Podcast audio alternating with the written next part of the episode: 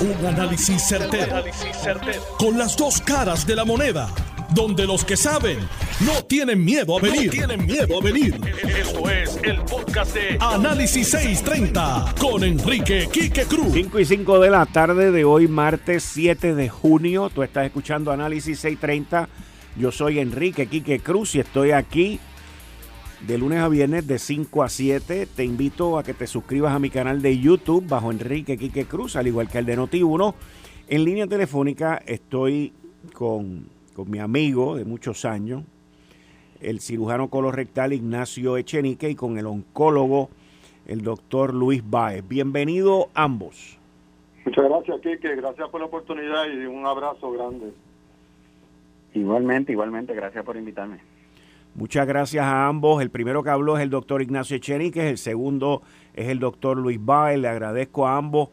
Yo tuve esta mañana la oportunidad de conversar con el doctor Ignacio Echenique, eh, un cirujano colorectal en Puerto Rico que estaba eufórico con un descubrimiento eh, de gran avance médico. Primero, doctor Echenique, me gustaría que usted me describa eh, cuáles son las consecuencias del cáncer eh, colorectal, los tratamientos hasta y, las, y las intervenciones quirúrgicas hasta antes de este descubrimiento, los efectos y, y, de, y luego entrar con el doctor Luis Báez del descubrimiento también, usted me lo puede dar también, Echenique, y que luego el oncólogo Luis Báez me explique cómo dejamos atrás, hay, el, sueño, la, esperanza de dejar atrás cómo se hacían las cosas antes y cómo se hacen las cosas ahora. Doctor Echenique. Pues gracias, Quique. Sí, eh, definitivamente eh, una noticia positiva dentro del tratamiento de algo que yo he dedicado 36 años de mi vida como cirujano colorectal, el manejo de pacientes con cáncer de recto. no es para todos los pacientes con cáncer de recto, pero es un subgrupo de ellos y específicamente en el hospital en Memorial, Nueva York. Eh, esto, si tú ves las la noticias de que sale del estudio de Strong Kettering en Memorial, eh, pues un montón de pacientes, varios pacientes jóvenes, jóvenes, está hablando de treinta y pico de años, eh, con cáncer rectal, que tenían una mutación que se conoce como el síndrome de Lynch, una mutación que afectaba cómo ellos podían en sus cromosomas reparar los cambios de, o las alteraciones que ocurrían en, en, los genes. Y al no poder reparar estas alteraciones, pues permitía que muchas mutaciones ocurrieran y se acumulan. Y pues aprovecha el cáncer en que no hay un control del sistema inmunológico en poder eh, destruir estas células que se han cambiado. Pero para hacerte un cuento corto, no tan largo, un poquito más corto, eh, como cirujano, tradicionalmente el tratamiento de un cáncer de recto es de las condiciones más, más difíciles que hay, ya que está en un espacio limitado y que tradicionalmente se usa un tratamiento neoadyuvante que envuelve quimioterapia y radiación y después se somete a una cirugía grande. Una cirugía que aunque modernamente se puede hacer por robótica y por la paroscopia, pero sigue siendo una cirugía grande, traumática, complicada, con muchos riesgos y morbilidad y algunas veces que conlleva hasta un estoma. Eh, usualmente esto se hace en pacientes que tienen el típico cáncer de recto. ¿Qué pasa? Se vio en este estudio eh, que implementando el tratamiento de cuando hay alguna metástasis de estos tumores que tienen este esta proteína o esta falla en la reparación que le llaman mass repair eh, y específicamente el síndrome de Lynch, que es algo genético, pues lo implementaron un grupo de pacientes que no tenían estas metástasis y eran cánceres localmente avanzados, estadios 2 y 3 en cáncer de recto, que como dije es el grupo de pacientes eh, que es más complicada la cirugía de, las que hacemos los cirujanos colorectales, es la más compleja. Eh, ya sabíamos anteriormente que se ha bajado la edad en que le da cáncer colorectal a la población, y en Puerto Rico pues tenemos que batallar un poco más, ya que aquí es el segundo más común, el cáncer colorectal, teniendo alrededor de unos 8 mil al año, ah, perdón, 8 mil en, en cinco años, tenemos que disminuir esa cantidad. Pero en este estudio se descubrió que no hacía falta cirugía ni radiación, solamente con este tratamiento que me gustaría que después Luis lo, describa, porque es lo que él hace. Eh, pues entiendo que ya la cirugía en este grupo de pacientes no se tuvo que usar. Esto es dramático. Es verdad que un 5 o 10% de los pacientes que tienen cáncer son los que tienen esta posibilidad de no tener esta este, este, esta falla en la reparación de molecular de los del DNA que le llaman mismatch repair o instabilidad satelital eh, pues es verdad que solamente 5 o 10%, pero 5 o 10% es un número tan grande de personas que padecen de esta condición, pues va a ser impactante. Eh, y está muy excitado porque si, si usted lee el artículo, eh, dicen que extremadamente, imagínate los oncólogos que le dieron este tratamiento con posibilidad de acabar haciendo una cirugía grande y que el cáncer se fue no quedaba por ningún lado, no se encontraba ni por PET scan, ni MRI, ni biopsia, ni examen físico. Desapareció en este grupo, subgrupo de pacientes. Es excitante, es nuevo, está en la punta del iceberg, eh, un tratamiento nuevo que, creo que, Luis nos, nos hablará de eso, pero le están llamando inmunoablación, una terapia inmunoablativa eh, y ahí pues te doy un preámbulo de, de, dónde estamos parados al día de hoy. Doctor Echenique, antes de que vayamos con el doctor Luis Baez, eh, cuando usted dice la, la, cirugía, estamos hablando de la cirugía donde a la persona le, digo, y lo digo yo desde un punto de vista no médico, no biológico, le cortan el intestino y le ponen la bolsita. Bueno, eh, se hace esa cirugía, pero gracias a Dios solamente menos del 10% de los pacientes que tienen un cáncer rectal llegamos a tener que hacérsela con las técnicas nuevas que hay de diferentes eh, tratamientos, específicamente usando la radiación y la quimioterapia neoadyuvante. Se puede disminuir a tener que llegar a eso, pero sí se hace y los pacientes a quien se les tiene que hacer son personas que viven una, una calidad de vida buena, la sociedad, Asociación de Ostomizados en Puerto Rico les apoya y tienen un buen estilo de vida hay varios héroes puertorriqueños que, que tienen ese tipo de cirugía, están dando el mensaje. Sí, se tiene que hacer todavía, pero eh, una cirugía que no siempre se, se, tiene que dejar una ostomía o una colostomía permanente, aunque se usa temporalmente, pero sí ese tipo de cirugía que se remueve el intestino, que cerca, acerca al, ano, y se hacen unos empates bien bajitos, y en el grupo, algunos pacientes lamentablemente no se puede hacer ese empate y hay que hacer un desvío de la excreta o una colostomía. Muy bien. Doctor Baez, buenas tardes, oncólogo, bienvenido aquí a Análisis 630. Eh, ¿cómo, ¿Cómo ve usted en términos de avance este nuevo tratamiento? Oye, esto, esto está fenomenal. La verdad es que en el, en el manejo de cáncer de recto ya estamos adelantando la parte de nosotros, los oncólogos médicos, con los radioterapistas antes de la cirugía, como dice el doctor Echenique, para tratar de ver si podemos ahorrarle esa cirugía a, alguna, algunos pacientes. Y la, la tecnología había avanzado astronómicamente. Quimorradiación eh, puede ahorrarle la cirugía como una tercera parte de los pacientes.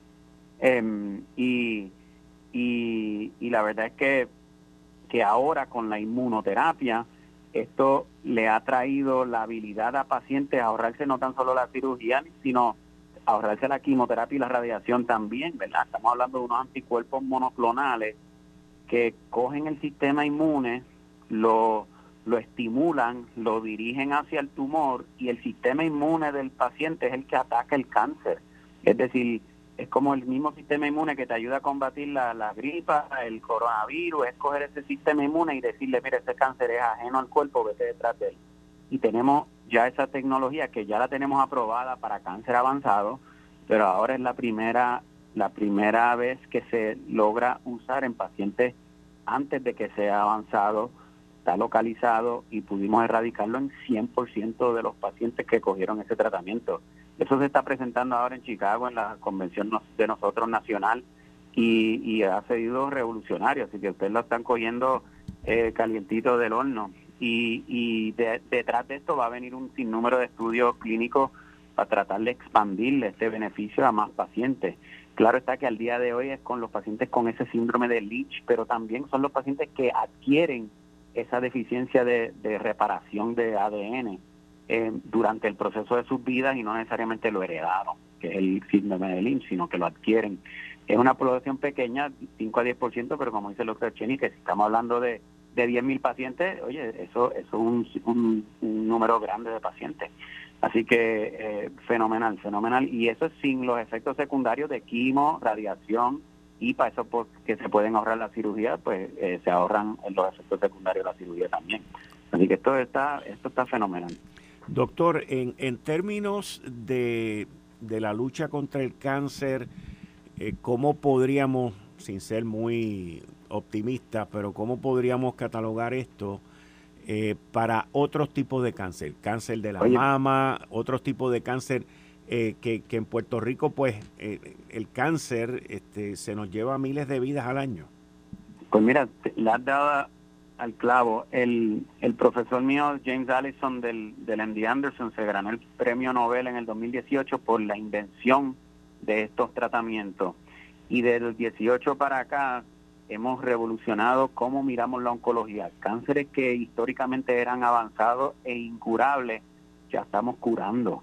Así que, y claro está que, como me lo dijo el, el doctor James Allison, algún día se dejan de ser ustedes oncólogos y van a ser todos inmunoterapistas. Vamos a todos poder usar el sistema inmune para que ataque el cáncer a nivel microscópico sin tener que dar ni una gota de quimioterapia. Y esto es la primera seña de que por ahí viene el campo, que en, que en cierta población ya estamos encontrando la primera seña de, utilidad en etapas em, eh, antes de cirugía, es decir, en etapas tempranas. Ya lo estamos usando en cáncer de seno también. O sea que el, el mundo está cambiando en la oncología. Es momento para estar muy feliz y muy orgullosos de estos adelantos y muy optimistas.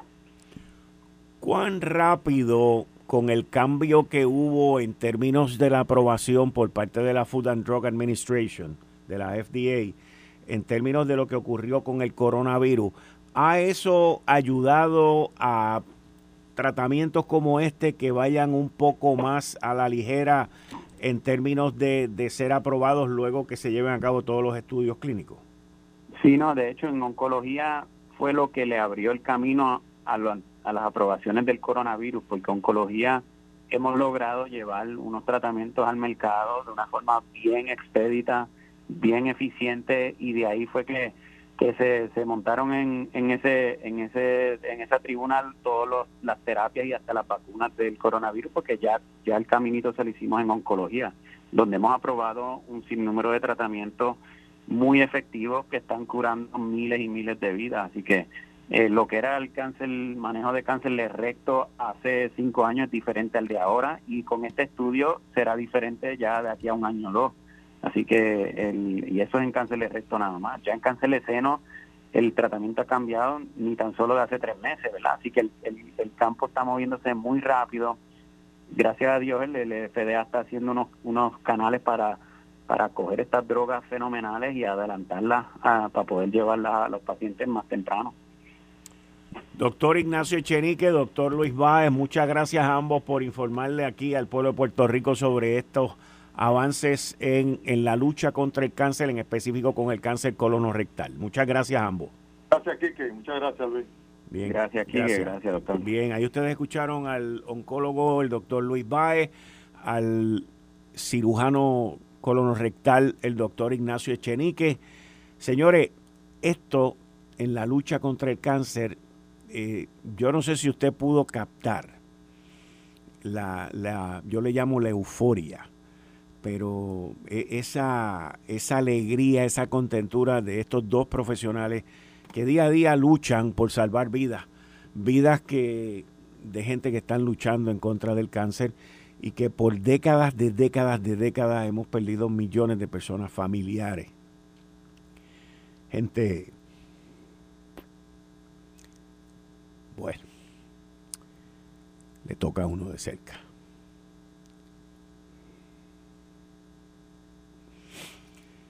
Vamos a continuar aquí. Pero qué bueno. En otra noticia,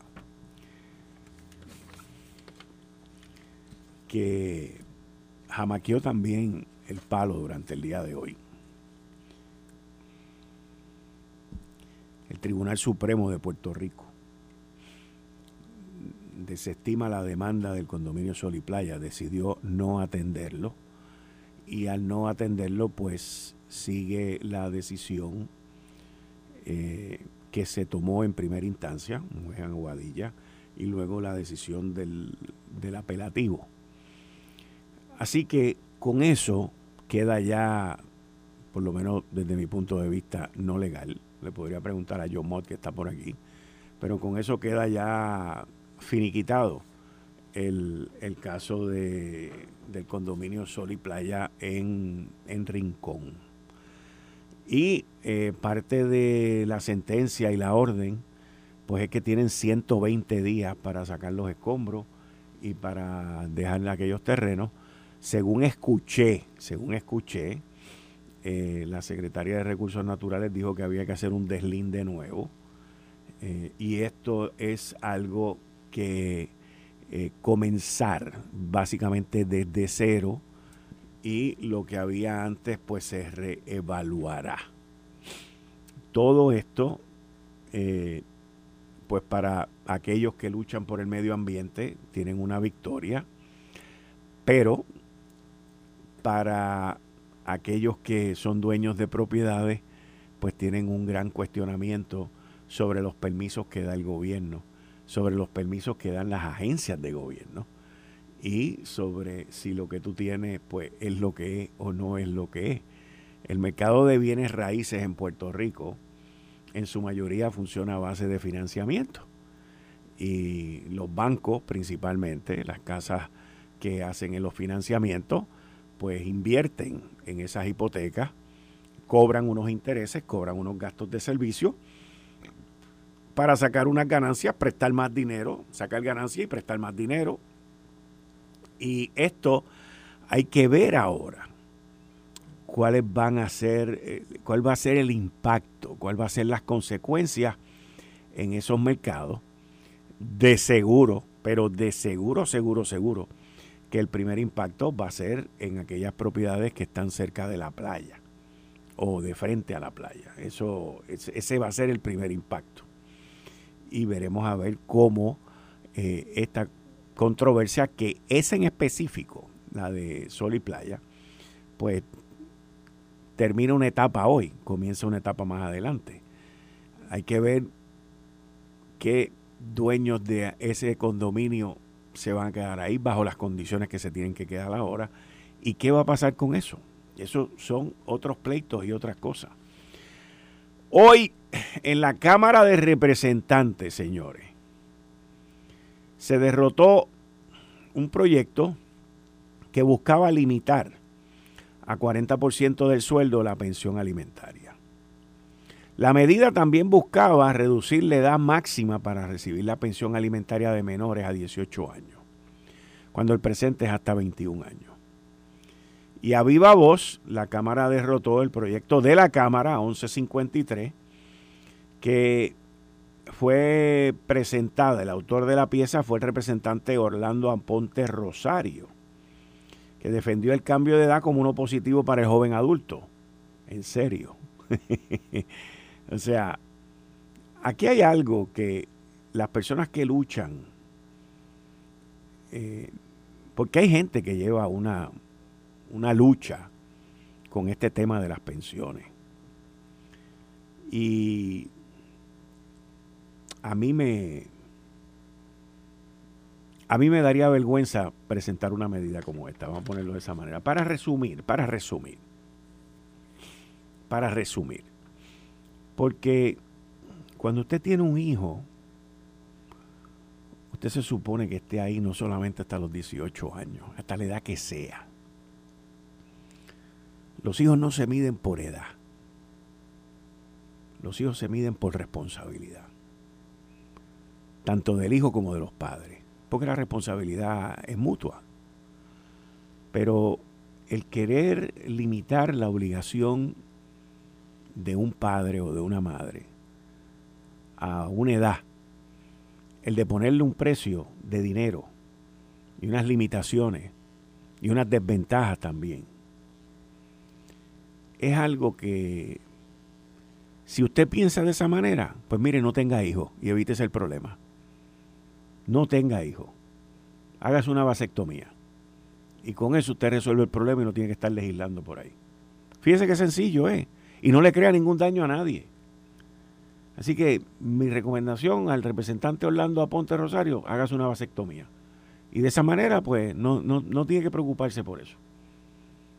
Es saludable, no le va a dar nada y viene tranquilo, no tiene que estar peleando ni haciendo ese tipo de cosas. A él o a los que piensan igual que él, vamos a estar claros de eso. Pero las responsabilidades son de por vida. De por vida. Tengan eso claro. De por vida. Eh, estás escuchando el podcast de Noti1. Análisis 630 con Enrique Quique Cruz. Todos los martes. Aquí estamos con el licenciado John Mott, que ayer lo llamé luego de que se declarara culpable el ex representante Néstor Alonso, dándole la bienvenida al licenciado Mott. Gracias por tenerme. John, eh, Dime. Eh, antes de comenzar el programa, estaba leyendo, no la leí completa porque ya iba a comenzar el programa, eh, una columna que escribió el ex juez del apelativo en el periódico El, Nuevo Día, creo que es Irán Sánchez. Ya, yo sé quién es. Este, creo que es Irán Sánchez Casio o algo, o Casio, algo así. Eh, que, estaba diciendo que el tribunal y los jueces están en la obligación de, de sentenciar al ex representante Néstor Alonso, pero a la misma vez de tomar en consideración su, su discapacidad que fue algo que el licenciado Michael Corona, que es el abogado del ex representante Alonso, eh, trajo en, una entrevista que lo vi hoy, eh, que le estaba haciendo Eliezer Ramos en Lo Sé Todo, donde el sistema pues no está eh, para ese tipo de, de recluso. Pero me imagino que él no es el primero tampoco. Él no es el primero, mira, Creo que yo te dije ayer que hay que esperar el sentencing, el, pre-sentencing report. Hay un trabajo, no un trabajador social, es un oficial probatorio que va a la casa de la persona, mira el lugar y todo lo demás, el ambiente, hace una evaluación. Hay lugares de mínima custodia donde es más fácil para una persona como él manejar. Obviamente el abogado de él, y si yo hubiese sido el abogado de él, hubiera hecho lo mismo utilizó su incapacidad como una forma de tratar de convencer al jurado de, mira, este, eh, la pena. Para la defensa, tú dices. Claro, y eso se Versus haberse declarado culpable. Nosotros no sabemos, porque yo no lo sé, qué fue lo que le ofrecieron. Yo no sé qué fue lo que dijo el, representante. A lo mejor el representante, el abogado le dijo, mira, este, piénsalo bien. No, no, no, yo voy a salir bien. Mira, esto le pasó a un, amigo mío. Esta persona era un oficial de la policía de San Juan. Era un guardia municipal. Un amigo le dice, mira, yo quiero comprar un arma ilegal. Y dice, bueno, este, háblate con fulano. En la investigación al amigo lo arrestan, y obviamente lo arrestan a él también, como un aiding and. Le ofrecen un año de eh, este arresto domiciliario ¿A cuál de los dos? Al guardia municipal. Ok. Que es un regalo. Mi amigo le dice arrancar el brazo y salir corriendo. El tipo dijo, no, fue que yo fui a una este, vidente dominicana y me dijo que iba a salir bien en el caso. Pues, dio el caso, le esperaron cinco años. Porque malinterpretó lo que le dijo la vidente. La vidente le dijo que iba a salir bien si le hacía caso al, abogado. ¿Entiendes? los clientes, tú nunca sabes con qué lo quieras te van a salir. Y hay veces que son gente muy inteligente. Y tuve uno um, también en un caso civil donde le ofrecieron un montón de chavos. El tipo dijo, no, no, yo quiero más. Y le dieron cero. El jurado le dio cero. Eso pasa. Ah, este, y tú como abogado tienes que hacer lo que tu cliente te dice. Aunque tú creas, mira, yo le dije a mi secretaria esa mañana, mira, vamos a perder el caso. Y efectivamente fue así. tú tienes usualmente se sigue lo que dice lo que lo, que dice el abogado, pero si el cliente no quiere, no quiere, se acabó ya. Como yo les digo, yo no soy el que voy a cumplir, eres tú. O sea, tú me dices. Y hay que ver otra cosa. Y se lo digo a ellos. Yo cobro más si veo el juicio. Si yo no veo el juicio, cobro menos. Si te estoy diciendo que levante la mano es por algo. Pero esto es una lotería. Yo no sé lo que pasó. Yo no sé cuáles eran las teorías que tenían. Obviamente no funcionaron. Y pues mira, eso pasa. Y yo siempre digo, yo he ganado casos que juraba perder y he perdido casos que juraba iba a ganar. Hmm. Es, la, suerte. Esto es como ir a la guerra, tú nunca sabes lo que va a pasar. Sí, mira Rusia. Lleva más de 100 días ahí tirando a todo lo que Y van a seguir, porque los, los, ucranianos no se, van a, no se van a rendir. Ellos estuvieron bajo la bota de los rusos por muchos años. Y eso no es fácil. Y Putin quiere volver al, al imperio soviético con otro nombre obviamente, y el del marxismo, pero es una dictadura. Y como me dice el dicho, el, que tiene eh, la bota en el cuello no le importa si de derecha o de izquierda. ¿Y qué? Pues mira, este Néstor Alonso va probablemente a coger cárcel. Este, siempre obviamente el juez puede ser un, un arresto domiciliario, podría ser, pero esto es un juicio, esto no es una declaración de culpabilidad. Eh, y son más inclinados a, imponer cárcel cuando hay eso. Aparte que los sentencing guidelines son más, más fuertes, porque no tienen los tres puntitos, como yo siempre les digo, que te van a, te van a bajar porque te declaraste culpable. Y aquí pues hay ciertos agravantes como en la cantidad de dinero, etcétera. Hmm. Eh, ahora, interesantemente, falta Milagros Charbonnier. Oye, que, que mucho se ha tardado. Todavía no tiene ni fecha para juicio. No tiene fecha para juicio. Él es el, creo que es el juez Domínguez, que es un senior judge. Pero este también el caso de ella es más complicado. Por ejemplo, el indictment aquí es de nueve páginas, el de Alonso, mientras que el de Charbonnet, que son tres eh, acusados, son tres. tiene 26 páginas. Está ella, está el esposo y está el hijo. Está el hijo, son tres. Eh, es complicado, ya el juez le denegó su moción de desestimación de los cargos, que obviamente eso era lo más probable que pasaba, y a veces es difícil para los acusados el realizar, mira, si te arriesgas, puedes ir preso. Eso como que no lo, no lo quieren entender a veces, especialmente cuando no son criminales, los criminales habituales, cuando tú le dices, mira, no, está bien, yo, eso yo lo cumplo sin problema. Pero las personas que han estado presas, es como que, oh my God, es el tiempo que estuvieron en el processing y se vuelven locos y estamos hablando de horas. Imagínate años, meses ahí metidos. Con la misma rutina de lunes a domingo. Siempre lo mismo. Y visitas esporádicas porque hay que montarse en un avión, etcétera, etcétera. Y eso no es fácil de, de, considerarlo. Mm. Mira, Estuvimos hablando de lo del Tribunal Supremo. Sí. Y eso tiene unas implicaciones bien serias. Estás hablando ahora de Sol y Playa. Sol y Playa. En Rincón. Ok, chévere. Hay que hacer un deslinde nuevo. Pero ¿qué pasa si el deslinde le pone la zona marítimo terrestre en el, parking?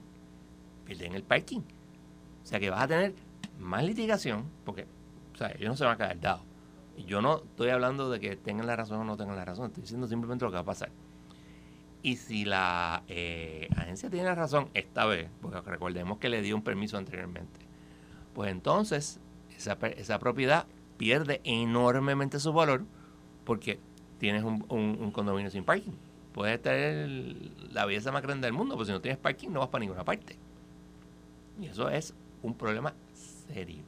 Y, si, y el problema aquí, vuelvo y repito, se lo habían dado anteriormente ¿Qué fue lo que pasó? ¿Hay alguna consecuencia contra el Estado por haber hecho las cosas mal? No. No.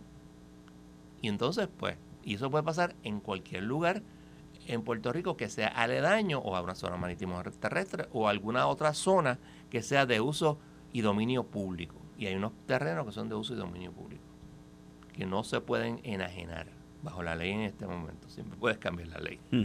pero poco probable que eso ocurra. Y eso tiene unas implicaciones súper serias. Ahora, ¿dónde queda entonces la seriedad, si le pudiéramos llamar seriedad o,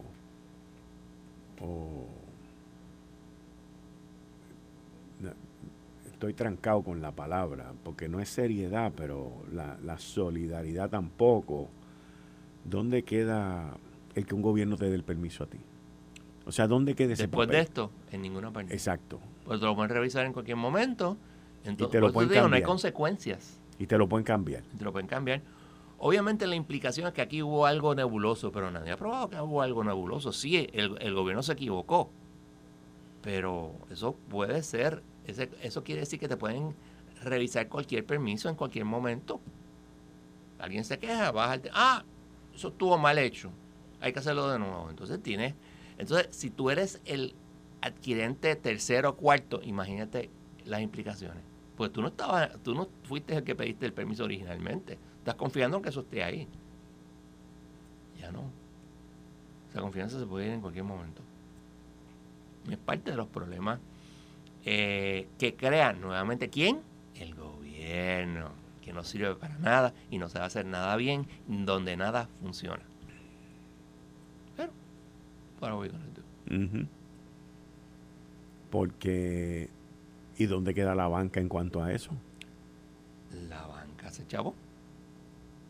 Esto va a ser con una propiedad que simplemente valía, vamos a decir, 300 mil dólares y ahora vale 100 mil.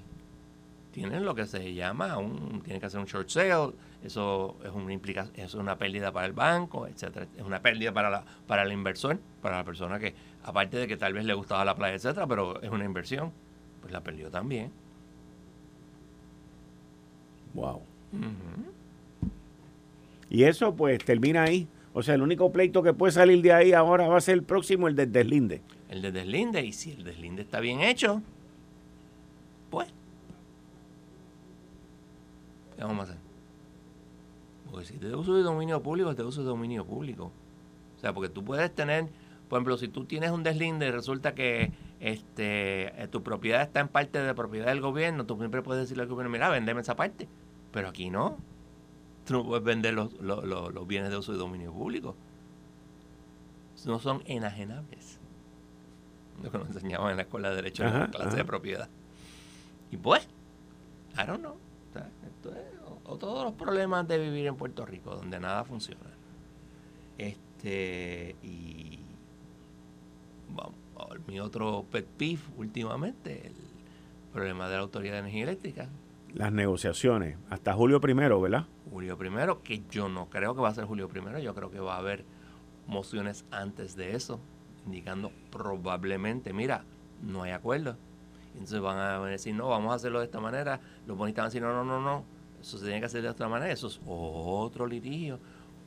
Y siendo realista, vamos a tener que pagar bono.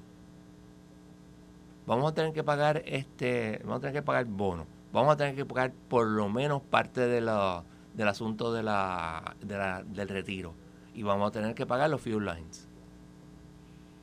O sea, estamos hablando de entre 3 y 6 centavos más por kilovatio hora. Y yo no... Subiste a 6 centavos. De 3, de 3 a 6. Pero pues, no, yo sé, porque el, el, plan que estaba aprobado hasta ahora llegaba a 4. Exacto, pero era empezaba en 2.7. Empezaba en 2.7 y llegaba creo que como a 4.5 y era un periodo de 30 años, una cosa así. Pero ese es los bonos. Por eso te digo. Ah, eran los bonos nada más. no tenía que ver con la deuda ni tenía que ver con el otro rollo que había alrededor. Los bonos aparte es la gran mayor mayoría de la deuda, pero no era, por ejemplo. Pero no era todo. No era todo. Creo que habían como 2 mil millones de pesos. Había más de eso porque están los 3 billones del. Que estaban. perdón, sí, sí, sí. Perdón, perdón el, el, la unprotected, la no protegida. O sea, lo único que se había protegido eran la de los bonos. y lo no protegido sobrepasaba los 7 mil millones de dólares. Porque estaba, ahí está incluido los 5 mil millones de retiro. del retiro. Y entonces también tiene los fuel lines que tienen como 700, 800 millones de dólares. Sí, sí, sí, sí, sí. Por eso que te digo, 3 millones para los bonistas, digo, 3, 3 centavos para los bonistas. Entonces, ¿qué vas a hacer con lo demás? pues tienes que pagarlo.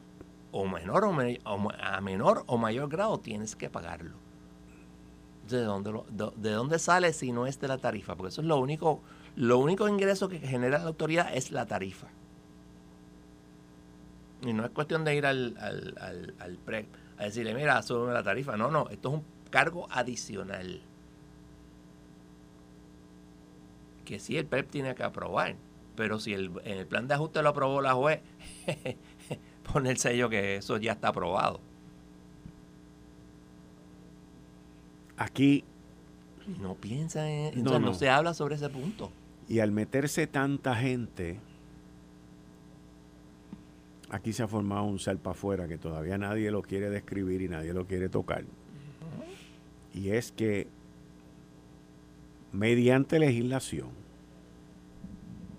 nuestros políticos permitieron que industrias grandes en Puerto Rico se desconectaran del sistema y establecieran sus propios sistemas lo podían evitar. de energización creo, con gas natural. Exacto, porque no lo podían evitar. O sí, lo puedes evitar.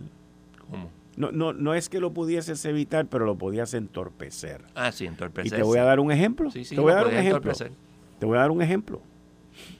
El, la administración pasada, cuando, bajo José Ortiz, cuando le dieron el contrato a, ¿cómo se llama esta gente? A New, no es New Energy, este, te digo el nombre ahora.